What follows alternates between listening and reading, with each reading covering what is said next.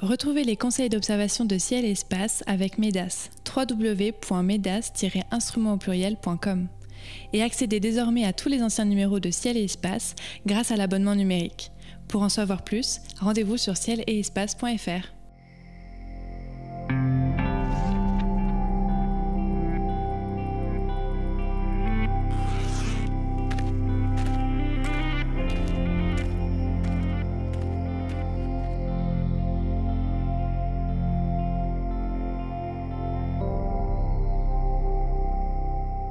Bonjour et bienvenue sur les podcasts de Ciel et Espace pour une nouvelle émission consacrée au spectacle du ciel nocturne. En ce mois d'octobre 2020, Cyril Birnbaum, Sébastien Fontaine et moi-même vous conseillons d'observer la conjonction serrée entre Vénus et l'étoile Régulus le 3, Mars, la superstar du mois qui sera au plus près de la Terre le 6, la barque formée par la Lune au-dessus de l'horizon Est le 14, la Lune toujours qui passe près de Jupiter le 22 et de Mars le 29, les étoiles filantes Orionides du 21 octobre et Uranus à l'opposition le 31.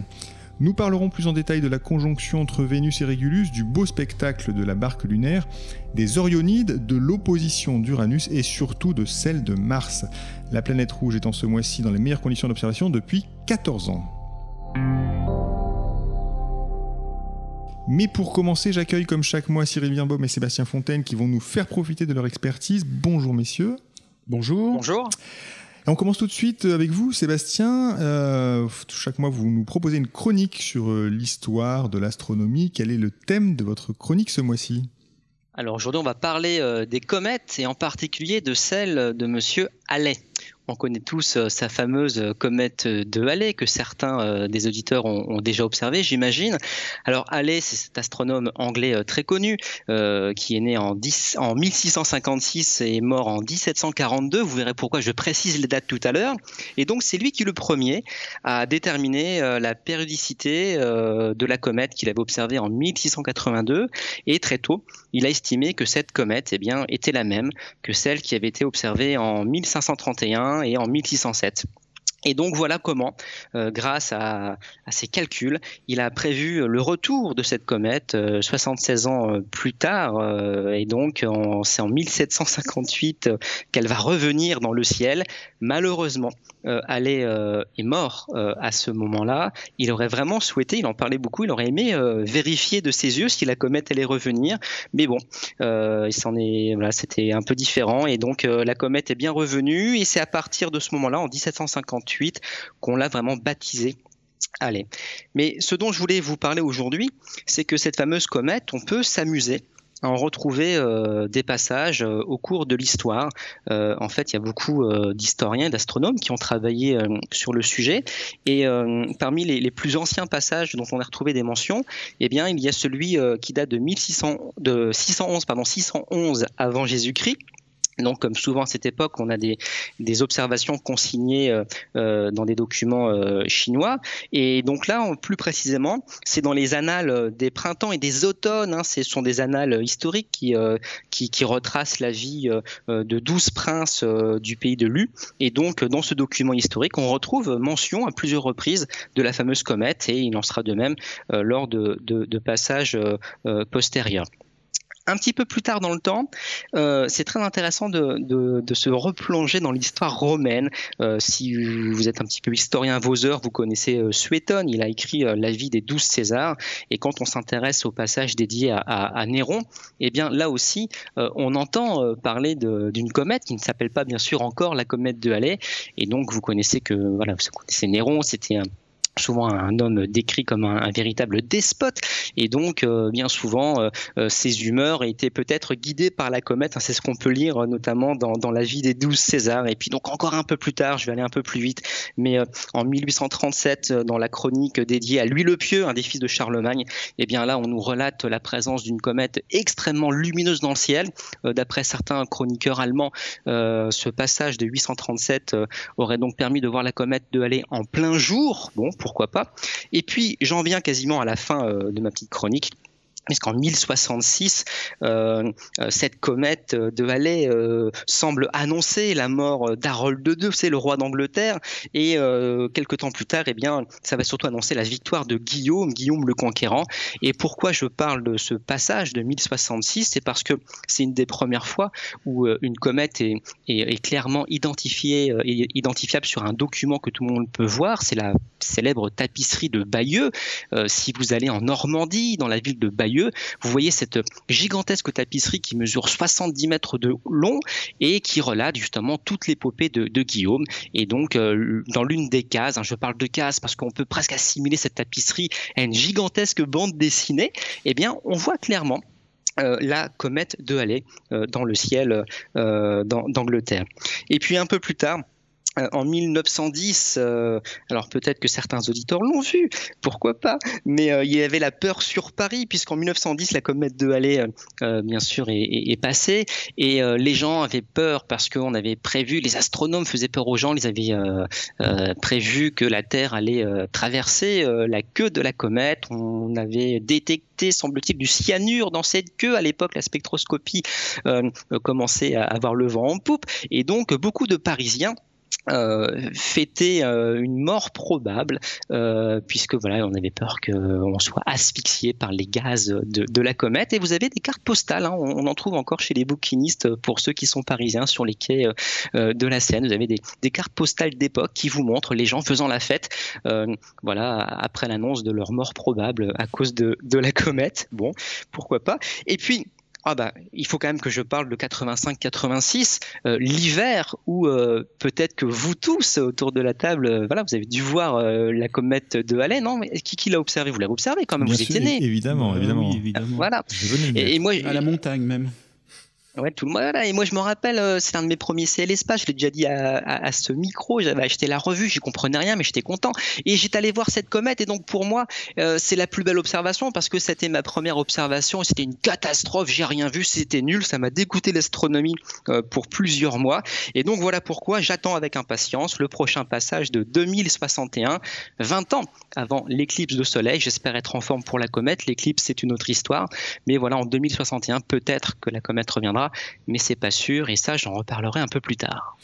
Merci beaucoup Sébastien Fontaine pour cette chronique de la comète qui effectivement ponctue finalement toute euh, notre histoire et c'était euh, très intéressant de le rappeler ici. Et si par hasard un de nos auditeurs a vu la comète en 1910 alors qu'ils nous écrivent, euh, on sera vraiment ravi de publier son témoignage. Mais j'espère, je je suis pas sûr que ce soit vraiment le cas. Alors on passe aux phénomènes euh, célestes du mois. Euh, bon, avec d'abord cette jolie conjonction entre Vénus euh, et Régulus. Cyril, est-ce que vous pourriez nous, présenter les protagonistes de ce rapprochement pour commencer? Alors Vénus, au final, n'est plus à présenter. Hein. C'est la deuxième planète du système solaire. Elle tourne en un peu plus de 7 mois autour du, du Soleil. Et ce mois-ci, elle sera visible le matin. Régulus, quant à elle, est 150 fois moins brillante que la planète Vénus, mais parfaitement visible à l'œil nu. C'est une étoile de la constellation, alors une étoile euh, bleu-blanche de la constellation du Lion. Et en général, les enfants connaissent bien cette constellation. Alors est-ce que vous savez pourquoi? Pas du tout. Eh ben parce qu'elle ressemble à une souris.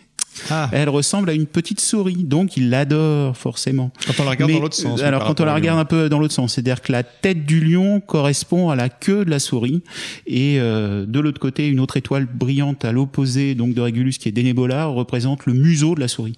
Mais alors pour vous qui êtes plus âgés que des enfants, enfin même pour nous qui sommes plus âgés que ces enfants, ça ressemble plutôt à un fer à repasser, un vieux fer à repasser de nos, nos grands-parents, ceux qui étaient euh, bien lourds en, en fonte. C'est vrai, c'est vrai. C'est moi Frédéric. Euh, alors aujourd'hui, euh, la fin le, 3, donc il y a quand même un beau rapprochement. Euh, comment on peut observer ce phénomène Et ce rapprochement d'ailleurs, il est de quel ordre? Ils seront séparés de 0,2 degrés, ça fait un petit peu moins que le diamètre de la Lune. Et pour l'observer, c'est au minima une paire de jumelles. C'est-à-dire qu'au minimum, vous avez une paire de jumelles et vous verrez donc la planète Vénus et puis et puis donc cette étoile un petit peu bleutée sur le sur le côté à, à droite en fait de la, de la planète. mais si vous avez un peu plus de courage parce que c'est quand même à idéalement entre 6h30 et 7h du matin, donc faut quand même du courage. C'est-à-dire que c'est sortir un télescope, sortir votre votre instrument en quelque sorte, soit une lunette, soit un télescope, et de l'observer avec un grossissement euh, grosso modo de 50 fois au minimum 50 fois. Et à ce moment-là, vous verrez bien donc le, le croissant de la planète et euh, et puis cette étoile euh, à côté. Voilà. Ce qu'il faut savoir aussi, c'est ça, c'est aussi intéressant, c'est que euh, cette étoile, en fait, enfin, la planète se déplace très très vite. C'est-à-dire qu'en dix jours, elle sera plutôt de l'autre côté, c'est-à-dire qu'elle sera sur le museau du, de la constellation, donc sur des nébulas. Donc si chaque jour vous regardez, vous observez du 2 au 12 octobre euh, la planète, tous les matins euh, avant de partir au boulot, vous allez bien la voir se décaler et ça met en évidence les, la rotation de la, la planète autour de, de, du Soleil. Très bien, donc une observation. oui, Sébastien oui, oui, une petite précision. Euh, Cyril fait rien de le dire. C'est euh, ça, c'est superbe de voir Vénus se déplacer. Donc là, vous mettez presque en évidence euh, l'écliptique, mais Régulus, hein, qui est une des étoiles les plus brillantes du ciel, qu'on voit parfaitement à l'œil nu au cœur de Paris, se trouve quasiment sur l'équateur céleste. Alors je sais que les astronomes modernes ne voient, pas forcément très bien de quoi je parle, mais pour ceux qui utilisent encore les coordonnées astronomiques, eh bien, vous pouvez quasiment en un coup, eh positionner dans le ciel concrètement l'écliptique avec Vénus, ou quasiment l'écliptique avec Vénus, et puis l'équateur céleste avec Régulus qui se trouve quasiment dessus. Alors c'est une observation à faire autour du 3 euh, octobre et euh, quelques jours après, deuxième événement par ordre chronologique, mais bon c'est assurément le tout premier en importance, le 6 nous avons le passage de Mars au plus près de la Terre, une belle, euh, un bel événement. Euh, alors d'abord, Sébastien, au plus près de la Terre, ça veut dire quoi? Mars va passer à quelle distance de notre planète? ah, un petit peu plus de 62 millions de kilomètres. Euh, alors c'est vrai que euh, les périodes où Mars est au plus près de la Terre, euh, les distances varient de quelques millions de kilomètres. Hein. Mhm. mais là, c'est quand même un, rapprochement assez intéressant. La, dernière opposition, c'était en 2018, hein, c'était il y a à peu près deux ans. Et là, à, à, cette époque, Mars était 5 millions de kilomètres euh, plus proche de la Terre. Donc on pourrait se dire cette année c'est moins bon qu'il y a deux ans. en fait, il n'en est rien, euh, puisque comme euh, on peut-être le décrire après, cette année on a la chance d'avoir Mars assez haute de l'horizon, plus haute que ce qui était le cas il y a deux ans. Et donc les observations seront meilleures cette année, même si la distance est un tout petit peu plus importante. En termes de diamètre apparent, euh, là au plus près, Mars aura un diamètre apparent d'à peu près 22 minutes contre 24 minutes euh, il y a il y a deux ans. Alors pour la date qui nous intéresse, euh, bon, la Lune sera quasiment pleine. Enfin, la pleine Lune, c'est le c'est le 3. Mais bon, pour une observation planétaire, c'est pas forcément embêtant d'avoir la Lune qui sera quand même assez loin de, la planète. Euh, et donc pour, euh, pour vraiment profiter euh, de ce rapprochement, bah, il va falloir, comme toujours, hein, avoir un ciel de très bonne qualité parce que même si Mars est parfaitement visible à l'œil nu, même si sa couleur rouge orangé est parfaitement détectable à l'œil nu, même au cœur d'une grande ville, si on s'engage dans une observation instrumentale, il faut le faire, eh bien, il faudra vraiment un ciel sans turbulence sans quoi les quelques détails qu'on peut espérer voir à la surface de Mars euh, vont littéralement euh, s'effacer. Hmm. Euh, voilà. Donc, la meilleure technique, c'est finalement d'utiliser un instrument d'observation, d'avoir l'œil collé à l'oculaire et, comme souvent, attendre, attendre une trouée et quelques secondes, voilà, quelques instants où là on va pouvoir avoir une image vraiment très très nette. Je pense que surtout avec Mars, il ne faut pas hésiter à grossir l'image. Hein, si vous prenez, euh, euh, je sais pas, un télescope euh, vraiment d'initiation, les fameux 115-900, faut pas hésiter à grossir 150 voire 200 fois. Aujourd'hui, on a tous accès, enfin beaucoup de ont accès à un télescope d'au moins 200 mm d'ouverture. Et là, il faut, si le ciel est bon, en tout cas, il faut pas hésiter à, pousser le grossissement à 400 fois, pourquoi pas. Et là, dans, des trouées, vous allez distinguer des nuances dans la teinte ocre de Mars, des zones un petit peu plus sombres, un peu plus claires. Vous allez peut-être mettre en évidence des formations géologiques très connues, comme, je sais pas, Syrtis Major. Alors, faut pas oublier que Mars tourne sur elle-même à peu près 24 heures. Donc, je pense que là encore, c'est une observation qui doit se préparer. Euh, regardez un petit peu euh, quel aspect de sa surface Mars va présenter le soir de l'observation et peut-être que vous allez vraiment identifier des, formations géologiques. Alors, vous n'irez pas jusqu'à détecter le mont Olympe, hein. vous savez, ce, volcan éteint euh, sur Mars. Le mont Olympe n'est pas accessible avec un 200 mm, mais il n'empêche que les, les, plus grandes formations géologiques sont parfaitement détectables, à commencer peut-être par euh, une des calottes polaires il n'est pas rare d'avoir des images euh, d'astronomes amateurs qui nous présentent les calottes et c'est très facile à mettre en évidence avec encore une fois un télescope de 200 mm même en ville. La calotte polaire est parfaitement euh, euh, accessible. Donc c'est une observation a priori facile, enfin pour peu que le ciel soit suffisamment stable, vous l'avez dit.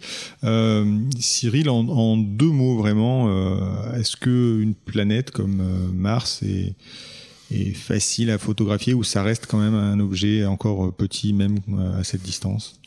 Alors c'est pas si simple à photographier, mais il y a une solution, c'est de, le, prendre en vidéo maintenant. C'est-à-dire que ça c'est plus facile, c'est ce que disait euh, Sébastien à l'instant, c'est de profiter des trouées en fait, c'est-à-dire que les moments euh, dans la vidéo où l'image est propre et belle. Donc l'idée là, c'est soit d'utiliser une webcam, soit une caméra euh, spécifique, soit votre appareil photo, mais de l'utiliser en mode vidéo. Et donc là, vous prenez bah, plusieurs minutes, enfin vous remplissez au final votre votre carte mémoire là. Et, et après il va falloir pas mal de temps parce que vous avez des logiciels logiciel en fait qui euh, bah, euh, récupère, extrait les images, les unes des autres de la vidéo, et puis après, bah, c'est à l'œil, vous allez passer une à une, et puis vous allez éliminer les mauvaises et garder les bonnes. Et à partir des bonnes, vous allez pouvoir en fait de nouveau empiler ces images pour arriver à, faire, à sortir une belle image. Donc avec ça, vous n'arriverez pas forcément à faire un gros poster, parce qu'en fait les, les résolutions sur les vidéos sont moindres qu'en photographie, mais vous arriverez facilement à montrer une belle image faite avec votre instrument, euh, au moins sur votre smartphone. Donc ça, c'est une observation à faire autour du 6-6. Le Mars passe au plus près de la Terre. L'opposition, d'ailleurs, c'est le 13. Euh, Sébastien Fontaine, en général, l'opposition et le passage au plus près euh, d'une planète, c'est le même jour. Et là, c'est pas le cas. Qu'est-ce qui se passe? Alors, bah, tout simplement parce que là, l'opposition, c'est vraiment euh, la position euh, géométrique. C'est le moment où la planète est vraiment à, à 180 degrés d'angle de, la Terre. Donc, c'est un petit peu comme pour la pleine Lune si on s'intéresse à la Lune. Ce qui veut dire qu'à l'opposition, eh bien, euh, vous avez strictement le fait que le, le, Soleil se couche, Mars se lève, et Mars n'ira se coucher que quand le Soleil se lèvera. Et ce n'est pas forcément confondu, tout simplement parce que bah, les, orbites des planètes ne sont pas les mêmes coup, il y a toujours, même souvent, un, décalage entre le, moment où on est au plus près de la planète et le moment où euh, l'opposition est, effective. Et là, on a une semaine, c'est énorme, et c'est lié à en fait l'orbite qui est un peu plus elliptique, celle de Mars, un peu plus elliptique que, les autres planètes en fait exactement. Et c'est aussi pour ça que les, les, oppositions, ou du moins les rapprochements euh, à peu près tous les deux ans, euh, ne sont pas euh, toujours équivalents. Voilà pourquoi il y a des, des oppositions plus favorables que d'autres. Hein. Vous le disiez, ça faisait longtemps, c'était en 2003 la dernière fois que l'opposition coïncidait quasiment avec la distance théoriquement la, la plus courte possible entre la Terre et Mars. Et donc voilà, là, on est, très, proche d'une des meilleures configurations possibles. Alors on passe à l'événement du 14, un joli spectacle euh, assez euh, inhabituel. La Lune qui sera couchée sur l'horizon Est euh, offrira un beau sujet de photographie. Alors Cyril, comme vous êtes vraiment l'expert ici, comment on photographie cette barque lunaire? Alors, ce, ce 14 octobre, hein, effectivement, la Lune va se lever aux alentours de 5 heures du matin. Et juste à côté d'elle, d'ailleurs, il y aura la planète Vénus à 3 degrés. Et euh, la Lune vous montrera un très fin croissant, et ce croissant aura une forme de barque sur l'horizon. Donc on a déjà tous vu euh, ce, petit croissant qu'on a l'impression de voir un bateau au, au ras de l'horizon. Euh, entre nous, là, c'est-à-dire que vous pouvez aussi faire la photo la veille, le 13, et le lendemain le 15. C'est-à-dire que vous allez pouvoir répéter et s'il fait pas très beau, vous pourrez retenter le lendemain. donc pour réussir la, la, photo de cette barque, hein, euh, forcément, comme la lune se lève à 5 heures du matin, il va falloir être opérationnel très très tôt. Donc ça c'est important. Euh, donc avec vous, soit un téléobjectif et un pied photo. Donc pareil, si vous n'êtes pas très courageux et que vous n'avez pas un télescope euh, sous coupole ou euh, déjà préparé euh, à l'extérieur. Et si vous utilisez un instrument, bah, idéalement, il faudra avoir une focale inférieure à 1 mètre. Donc peut-être 1800, 600 de, 600 de focale. Parce que dans ce cas-là, ce qui vous intéresse, se lever, c'est pas d'isoler uniquement la Lune, c'est d'avoir la Lune et puis l'arbre qui est à côté ou la colline, enfin avoir des choses qui sont à côté. Euh, ce qu'il faut savoir aussi, c'est que ça va aller très très vite. C'est-à-dire que, et ça on l'a tous déjà vu, c'est-à-dire qu'un lever ou un coucher de soleil, au final, euh, sous notre latitude, euh, ça tombe très rapidement ou ça se lève très rapidement. Donc il va falloir monter en sensibilité sur votre appareil et essayer d'avoir la vitesse la plus rapide possible pour avoir à la fois la netteté sur ce croissant de lune, sur cette lumière cendrée et sur le, le paysage. Alors, je vous donne quand même une astuce là qui me semble importante.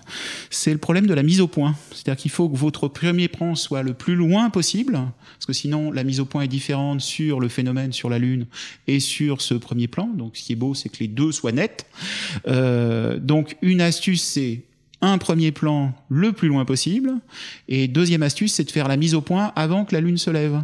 Donc pensez à faire la mise au point sur une étoile, euh, donc euh, bah, vers 4h30 donc, ou, 4h45, quelques minutes avant, et euh, d'être aux aguets pour, avec votre boussole, même pour avoir repéré la veille, le point exact selon votre lieu où va se lever la Lune. Hmm. Parce que si on s'y prend au dernier moment, on rate la photo, c'est ça ah bah, Ça va aller très très vite, c'est-à-dire que si vous, si vous, enfin déjà, il peut y avoir un arbre, une montagne, enfin ça peut se lever pas du tout à l'endroit que vous aviez prévu. Donc ça c'est un premier problème. Et c'est surtout que ça va assez vite, c'est-à-dire qu'elle va, elle va, elle, va rapidement ne plus être sur sur l'horizon. Une des solutions, c'est ceux qui euh, habitent près de la mer avec la mer du bon côté, c'est-à-dire que vous pouvez être sur un horizon plat avec la mer et là vous avez vraiment un bateau lunaire sur euh, sur un sur la ligne d'horizon.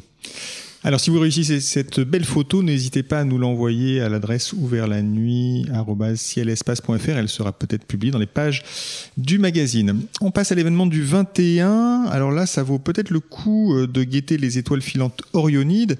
Euh, bah, pour la petite histoire, d'ailleurs, Sébastien, elles sont, elles sont liées à la comète de Halley dont vous, dont vous nous parliez tout à l'heure. Exactement, donc c'est voilà, c'était un petit peu la raison pour laquelle j'avais eu envie de vous parler un petit peu de de Halley. Mais c'est incroyable. Euh, ben, comme quoi, c'est, ce serait préparé, peut-être, non? On a dû en parler il y a quelques on a temps. Dû, on a dû en parler un peu. On a préparé l'émission, vous croyez c'est, les bons conseils que je dis recevoir de votre part. Mais oui, alors ces étoiles filantes, alors de toute façon, n'ont pas besoin d'attendre une pluie d'étoiles filantes pour, euh, pour tenter d'en observer, puisque je le rappelle à chaque fois, on peut en voir euh, chaque nuit. Euh, donc là, effectivement, donc c'est un essaim qui provient de ce qu'a pu laisser derrière elle la comète de Halley lors de ses différents passages. Euh, les étoiles filantes, bah, là, on, estime pouvoir en observer euh, quelques dizaines par heure. Alors, le radiant, donc, c'est la constellation d'Orion. Les Orionides, c'est pour la constellation d'Orion. Euh, donc, on n'est pas obligé d'observer vraiment euh, dans la constellation, mais globalement, comme à chaque fois pour les étoiles filantes, l'idéal, c'est de vous placer sur une, chaise longue ou voilà sur un balcon ou, dehors, mais avec le ciel découvert de préférence les yeux grands ouverts on attend que ça tombe, on a vraiment les yeux grands grands ouverts. Alors attention, on euh, les, températures commencent à, baisser un petit peu, donc euh, il faut vraiment euh, se, préparer à affronter le froid. Mais voilà, donc c'est une observation relativement simple. Ces étoiles filantes là. Il y en a certaines qui peuvent être très lumineuses, donc on peut espérer en observer en ville, mais comme toujours, le mieux est d'être en race campagne. Hmm. et plutôt en début de nuit, en fin de nuit, est-ce qu'il y a un moment privilégié pour, pour voir cette, cet essaim? Alors on peut les voir un peu tout au long de la nuit, mais le mieux c'est quand même d'attendre euh, de passer euh, une heure du matin. On est on a un premier croissant, donc on ne sera pas embêté, euh, embêté par la Lune. Mais le problème, voilà, c'est que la constellation d'Orion, là, on est, on est en octobre, donc elle se lève assez tard de toute façon. Donc, privilégier plutôt une observation en deuxième partie de nuit. Très bien, merci beaucoup Sébastien. On passe au dernier événement, enfin un petit mot pour, euh, pour cette opposition d'Uranus le 31 octobre. Euh, le dernier mois, nous avions parlé de Neptune. Uranus est une planète qui est un tout petit peu plus proche. Euh, Cyril, qu'est-ce qu'on voit dans un, dans un télescope quand on pointe Uranus? On voit une sorte de petite tête d'épingle en quelque sorte, c'est-à-dire que vous voyez juste comme une étoile mais avec un diamètre. En fait, c'est ça ce qui la différencie d'une étoile, c'est que votre étoile, elle va scintiller un petit peu, euh, elle peut, être colorée, mais on a l'impression que ça bouge dans tous les sens. Euh, euh, donc Uranus, vous verrez comme la vraiment la, la, tête de cette épingle, donc une très petit diamètre et vous verrez quelque chose qui est un petit peu euh, bleuté, vert. Euh, voilà, en gros, c'est ce qu'on voit. Euh, par contre, ce qui est intéressant, alors moi je ne l'ai jamais fait, mais sachant que c'est en opposition, c'est-à-dire qu'elle est en gros à, à 3000 millions de kilomètres de nous, donc quasiment à côté, côté. forcément. ce qui est intéressant, c'est que autour de d'Uranus, on a des satellites. Et euh, il y a des satellites qui font plus de 1000 km de diamètre. Et ce qu'on peut essayer de faire, je vous le dis, je l'ai jamais fait, mais quand on regarde les, les magnitudes, les éclats, euh, ça doit être faisable. C'est-à-dire qu'on peut essayer de repérer, et eh ben, euh, au moins les un des quatre gros ou les quatre gros satellites de d'Uranus. donc là, il va falloir vous munir d'un smartphone pour avoir la cartographie, en quelque sorte, de la position des, des petits points, en quelque, qui sont autour de, de cette tête d'épingle. Et je pense qu'il faut un. Alors, je ne sais pas ce qu'en pense euh, Sébastien, qui l'a peut-être euh, déjà observé, mais j'imagine qu'il faut un bon diamètre, c'est-à-dire peut-être un, un, 30, un 40 cm pour, euh, pour tenter l'expérience, voire tranquillement un 40 cm. Oui, alors moi j'ai fait l'observation quelques fois, mais avec un, un 600 et un Dobson de 800. Donc là, bon, c'est quasiment hors catégorie. Donc on, y arrive bien. Mais j'avoue que j'ai jamais tenté l'expérience avec des diamètres inférieurs à, à, 600, même si oui, c'est tout à fait, tout à fait possible. Voilà. Mais bon, donc difficile, une observation difficile et quand même, alors pour, la gloire en tout cas. Hein. Ouais. Et la, difficulté, c'est le 31, il y a une, il y a la lune qui est juste à côté, hein. donc ça aide pas non plus. ça aide pas non plus à la retrouver. Non, ça va être embêtant. Ouais. Cyril, c'est maintenant l'heure de votre chronique photo. Chaque mois, vous nous donnez un conseil technique, nous indiquez une cible à ne pas rater, une astuce issue de votre expérience. En ce mois d'octobre, quel est l'objet que vous nous conseillez d'observer, de photographier? Eh ben, c'est le dernier moment de l'année pour le faire, c'est photographier l'arche de la Voie lactée. C'est-à-dire que après, elle sera pas aussi haute, aussi, elle traversera pas autant le, ciel. Donc c'est vraiment le, dernier moment euh, début octobre pour le faire. Et euh, cela nécessite un minimum de matériel, un appareil photo, bien sûr, un grand angle, un pied photo, idéalement un niveau pour que le pied photo soit bah, d'équerre en quelque sorte. Et euh, si vous avez euh, un peu plus de matériel, c'est d'avoir une, tête panoramique, c'est-à-dire qu'une rotule panoramique qui va vous donner les angles en fait et vous permettre de savoir où vous, en êtes. Euh, cette photo, on peut la faire toute, pas tout au long de l'année, mais en gros de mai à fin septembre, début octobre, donc à des heures différentes. C'est-à-dire que là, en octobre, vous pouvez la faire en début de nuit. Donc début de nuit, en plus le ciel est bien noir en général, il commence à faire frais, ce qu'a dit euh, Sébastien il y a quelques instants. Et euh, à ce moment-là, le principe, c'est de réaliser plusieurs clichés, plusieurs rangées de photos, en gros du sol jusqu'au zénith. Donc ce que vous allez faire, c'est que vous allez faire une première image avec un peu de ciel et un peu de sol. Puis ensuite, vous décalez votre image, vous décalez donc de euh, quelques, de, quelques degrés. Il faut qu'il y ait en gros un tiers de recouvrement entre chaque cliché. Et vous allez comme ça faire une première rangée sur le sol. Puis après, vous basculez pareil, un tiers de recouvrement en montant au-dessus d'un niveau. Vous refaites une deuxième série, puis une troisième série. Alors, c'est pas si simple à faire, mais en fait, la difficulté, la vraie difficulté, elle n'est pas encore là. Elle est juste après, c'est-à-dire que sur le traitement d'image, c'est comment regrouper les 15, 20 images que vous avez faites pour en faire une seule, qui forcément est très très lourde parce que vous êtes euh, plein format. Euh, donc là, vous êtes obligé d'utiliser un logiciel, un logiciel de panorama, enfin type panorama qui va vous permettre de générer cette image euh, multiple. Et il faut que ce soit un, un logiciel un peu sophistiqué parce que en général, euh, enfin même à tous les coups, c'est-à-dire que sur chaque image, c'est vous à la main qui allez reconnaître des étoiles pour faire dire que dans cette image-là, cette étoile-là correspond à l'image, à l'étoile sur cette image mmh. d'à côté, etc. Il faut informer un peu le logiciel. Voilà, pour l'aider à retrouver en fait, à se repositionner. Et puis par la suite, ce qui va se passer, c'est que vous êtes obligé de faire aussi un petit peu par itération, c'est-à-dire faire des euh, c'est-à-dire que lui, il a des projections différentes. C'est-à-dire que là, vous allez avoir en fait une, une image qui fait 180 degrés sur 90 euh, degrés de haut ou un peu plus, ou 120 degrés de haut.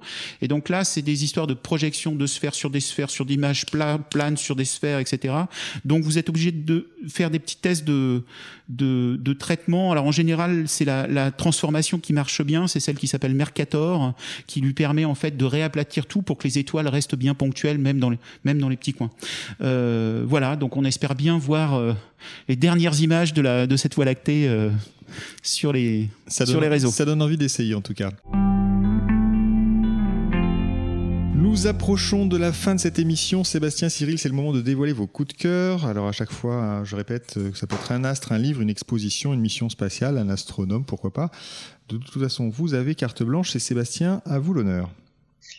Alors merci. Alors moi je vais vous euh, conseiller d'aller euh, sur internet. Euh, voilà, c'est une grande nouveauté sur YouTube et voir ce qu'on appelle les petites découvertes. Ce sont des séries de, vidéos qui ont été réalisées principalement par des doctorants qui travaillent au Palais de la Découverte et la Cité des Sciences. Et donc vous avez une centaine de vidéos qui traitent de toutes les disciplines scientifiques. Donc bien sûr il y a des choses dédiées à l'astronomie mais euh, n'allez pas les voir puisque euh, vous verrez euh, mon visage en plus de ma voix, donc il n'y a aucun intérêt.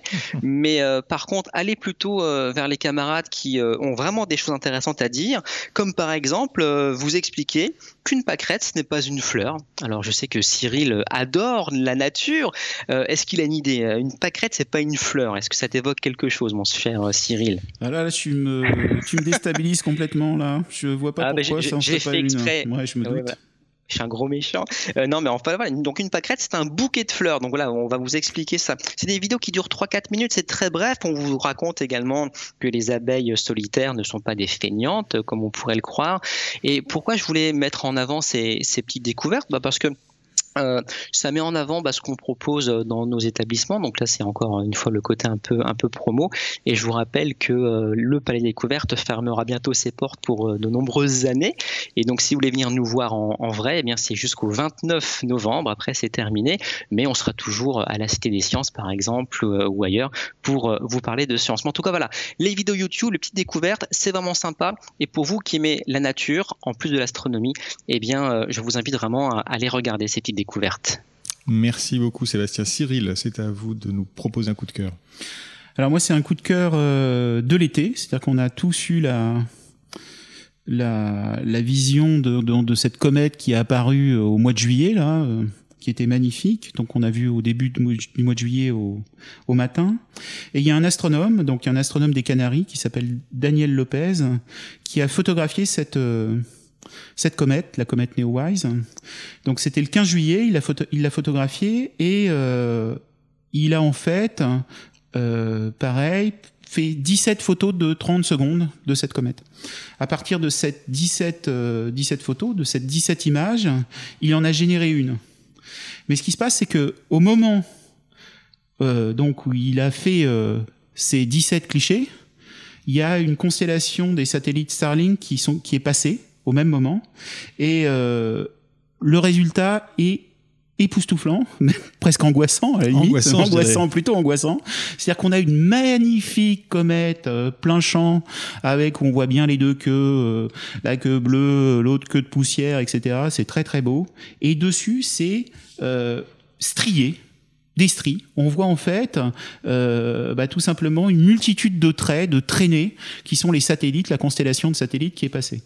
Donc je vous rappelle que ces satellites, bah, il y en a euh, 600 en orbite en ce moment. Euh, il en est prévu euh, plus de 1500 à la fin de l'année. là. Et euh, donc ils sont au-dessus de nos têtes, ils vont servir principalement pour les pour avoir un, réseau euh, internet euh, plus rapide sur nos téléphones entre autres et c'est une véritable pollution lumineuse là. C'est une catastrophe. À la fois pour les amateurs et encore plus pour les professionnels pour les données scientifiques puisque euh, bah, ça risque de pourrir complètement leurs données. Et je vous invite vraiment à aller lire le l'article qu'avait fait Jean-Luc Devergne sur le sur le site de Ciel Espace où il vous explique en fait bah, cette catastrophe cette pollution lumineuse voilà, et puis la, la, photo elle-même, vous pouvez la trouver évidemment sur Internet, et je crois d'ailleurs qu'elle est publiée dans le numéro actuel de, Ciel et Espace, puisque nous avons consacré un, un cahier photo au passage de Neowise qui restera évidemment dans, toutes les mémoires. Les éphémérides radio de Ciel et Espace sont terminées pour ce mois-ci. Merci à Cyril Birnbaum et à Sébastien Fontaine pour leur conseil d'observation. Merci à Nicolas Franco qui réalise cette émission. Elle était présentée comme chaque mois par David Fossé. Si ce podcast vous a plu, n'hésitez pas à laisser un avis sur votre application d'écoute préférée Soutenez Ciel Espace en vous abonnant, pourquoi pas, hein, sur cielespace.fr. Bonnes observations à tous et rendez-vous le mois prochain.